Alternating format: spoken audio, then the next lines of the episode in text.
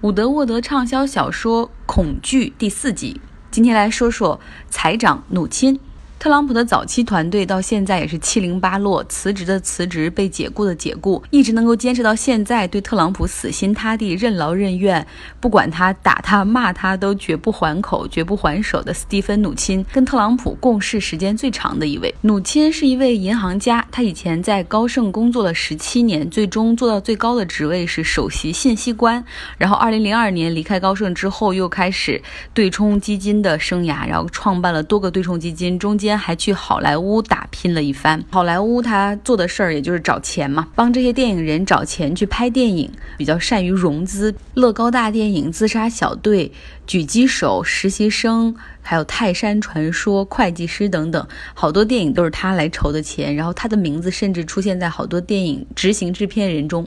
但他做的最划算的一笔买卖，还是投资了特朗普这个早期的竞选。他给特朗普捐钱，不仅捐钱，他还跟特朗普说：“你看，你这个团队人手也不够去做演讲，然后你去怎么让 make make American great again，然后让美国再次伟大的宣言，让更多的人听到，我来帮你筹钱。”他就加入特朗普的团队，成为了特朗普竞选委员会的募款主席。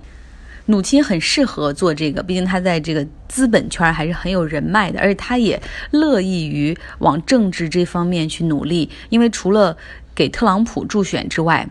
他这些年还给很多的共和党人捐了款，然后包括二零一六年，他还给众议院的那位议长 Paul Ryan 保罗·瑞恩也捐了款。但对于特朗普的这一次选金投机，母亲还是非常的成功的。特朗普是一举当选，然后就许给母亲一个财长的职位，就说你这么善于管钱，那以后你就当我的财政部长好了。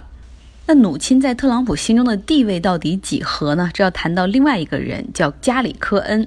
加里科恩在高盛混的年头更久，就是那位光头，然后胖胖高高的。我以前在节目中还总说他，可是后来我看了这个，呃，伍德沃德这本书之后，对于科恩的想法有些改变。科恩在高盛干的时间更长，而且职位升的比母亲要更高。他离开高盛之前做到了高盛的总裁。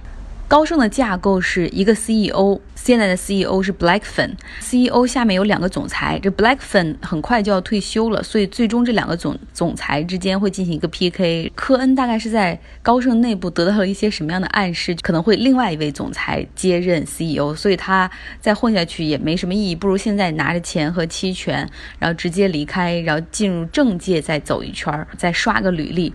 邀请他加入特朗普团队的是特朗普的女婿 Jared Kushner。美国大选是十一月十七号嘛，然后第二天出的结果，大概在十一月三十号的时候，Jared Kushner 就把科恩请到了他们特朗普大厦，然后就跟他说：“我们想让你在政府里任一个职位，跟经济有关的。这像是共和党人的一个传统吧？比如说像上一届小布什的任上，共和党人他们就找来了保尔森来当财长。”而当时保尔森的职位是高盛的 CEO，也就是布莱克芬的前任。话说白一点，就是总统的位子想坐得稳的话，一定要让华尔街满意。那你不如选一两位华尔街非常有代表的人物进你的内阁，这样就可以轻松的搞定华尔街。至少你知道华尔街的人想要什么，在政策上可以协调，有一个很好的对话渠道。然后那段时间，特朗普为了给自己这个要任命的那些人的位置填满，然后不停的去面试人。当时库什纳就跟特朗普说：“就照例吧，给这个科恩十分钟的时间，跟他聊十分钟。”当时这个房间里有特朗普，这个库什纳就他的女婿，还有班农，还有他当时的幕僚长普里巴斯，还有斯蒂夫努钦，也就是这位当时特朗普已经许给他未来让他做财长的这位努钦。这个特朗普就问科恩说：“啊，如果让你提点经济上的建议，你有什么建议啊？”然后科恩非常知道总统想听什么，他就说：“当然，这也是华尔街人真的想要的。第一点，他就是既然是共和党人当了总统嘛，那肯定要税改，要减税，对吧？Tax reform, tax cuts。然后第二点就是说，金融危机过去了，你看也快十年了，呃，但是之前的这个多德弗兰克法案，也就是对金融机构的监管，然后一直还在，然后要让美国经济真正松绑的话，就。必须要去监管，然后这特朗普一拍大腿说啊，太好了，减税和去监管都是我想做的。当然，科恩也知道什么是特朗普不想听，但是他一定要说。其实科恩他的政治倾向比较倾向于民主党，然后他和他的妻子都还给希拉里捐了钱。他说，另外有两点你可能不爱听，但是我一定要说，美国经济发展是得益于自由贸易的，所以我要觉得我会建议你坚持自由。平等和开放的贸易，而第二点就是，美国是一个移民国家，来自全世界各地的移民，包括拉丁美洲的移民、墨西哥的移民，为美国补充了大量的劳动力，而这些人未来也会慢慢的都会变成消费群体。我希望美国的移民政策继续保持开放。科恩也比较有条理哈，后面就直接说到这个货币政策，然后他说美联储正在一个缓慢加息的一个路径上，利息、借贷成本会越来越高。然后特朗普说啊，我也同意。他说这样的话，我们要不然现在借很多很多的钱，发很多很多的美国国债，然后我们把这些钱留在手里，等以后这个利息高了，我们再把它卖掉，然后来赚钱。然后科恩当时就傻了，他心想。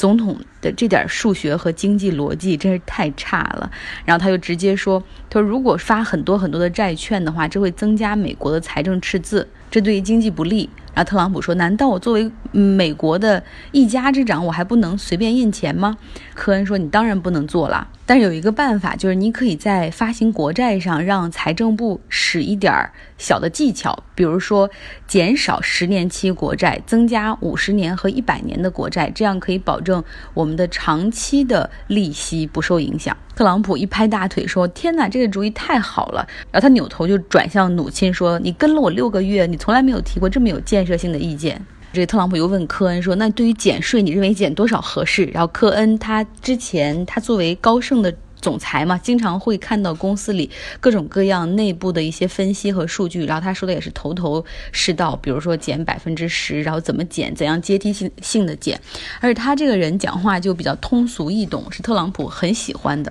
科恩又讲了一大套怎么通过减税能够激发企业的活力，然后增加就业。他同时还谈到了一些很炫酷的东西，科技。他说这个自动驾驶很重要，如果一旦自动驾驶这个能够成功上路的话，到时候美国需要造很多自动驾驶的汽车。呃，我们现在传统的汽车制造已经被日本给 PK 下去了，我们的福特、通用卖的也不好，除了皮卡之外，倒不如我们到时候都。自己去研发和制造、生产自动驾驶汽车，到时候数百万的人又有工作了。这一切说下来以后，特朗普简直是眉飞色舞，说：“你说的太好了，我希望你过来为我工作。”然后特朗普就问他说：“你想干什么吧？”科恩对于总统的风格感觉到很惊讶，他就说：“啊，疑问之中。”然后特朗普说：“要不然我缺一个国防部的副部长，要不你来干吧。”科恩说：“我完全不懂国防部，而且另外我跟你说一点，我进你的内阁之后，我不想当任何的副职，就是 not deputy，我不想当任何的副部长，我要我要当正的，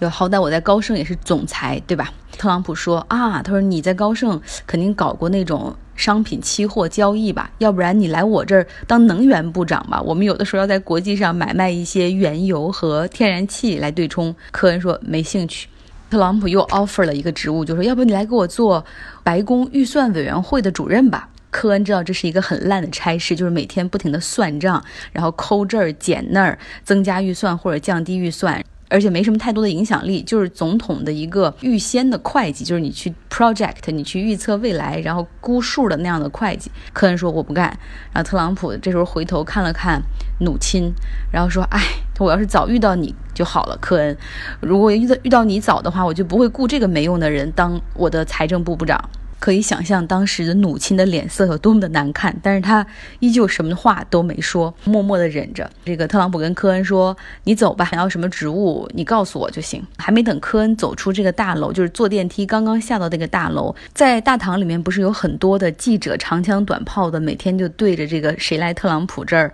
又面试了，然后进行拍摄。刚下电梯就听到 CNN 那边说：“Breaking news，我们得到了一个最新的消息，突发新闻，努钦将成为特朗。”普内阁的财长其实很明显，就是努钦当时觉得自己的这个地位很可能不保，所以提前把这个消息给透露出去。而当时其实特朗普团队并没有对外公布他将担任什么样的职务，所以他等于说给自己提前向外泄露信息，然后来保证自己能够有财长的这个职位。科恩也明白，如果自己要和一个高盛的前同事去抢财长，这样可能对特朗普的内阁并不是一个什么好事儿。所以他后来咨询了他的前辈罗伯特·鲁宾，也是之前高盛的大佬，后来在克林顿任上当过财政部长，前面当过国家经济委员会的主任。然后科恩就决定，那就当国家经济委员会的主任吧。科恩在白宫任职期间，为特朗普的减税出了很大的力，但是他跟特朗普的关系却越来越差。一是因为他始终认为自由贸易是美国经济发展的关键，而他一再提醒特朗普说，现在美国的经济已经不是过去的六十年代的经济了。大批的就业是在工厂里面，这样的岗位已经不存在了。说现在美国大部分的劳动力都是在服务业，就算你把一些低端的制造业带回来，对美国的经济也并没有什么好处。包括特朗普一直执拗的认为说美国的贸易逆差非常的严重，然后这个科恩也是很不认同，他认为特朗普的脑子从根本上就有问题，因为他不懂经济学。然后他也一再的告诉特朗普说，美国既然能够利用全球的这样的贸易链去享受全球廉价便宜的劳。劳动力，然后美国的消费者可以在有一些产品上花很少的钱，不可以把大部分的钱省下来，在美国消费其他的东西吗？怎么给特朗普讲，特朗普都听不懂。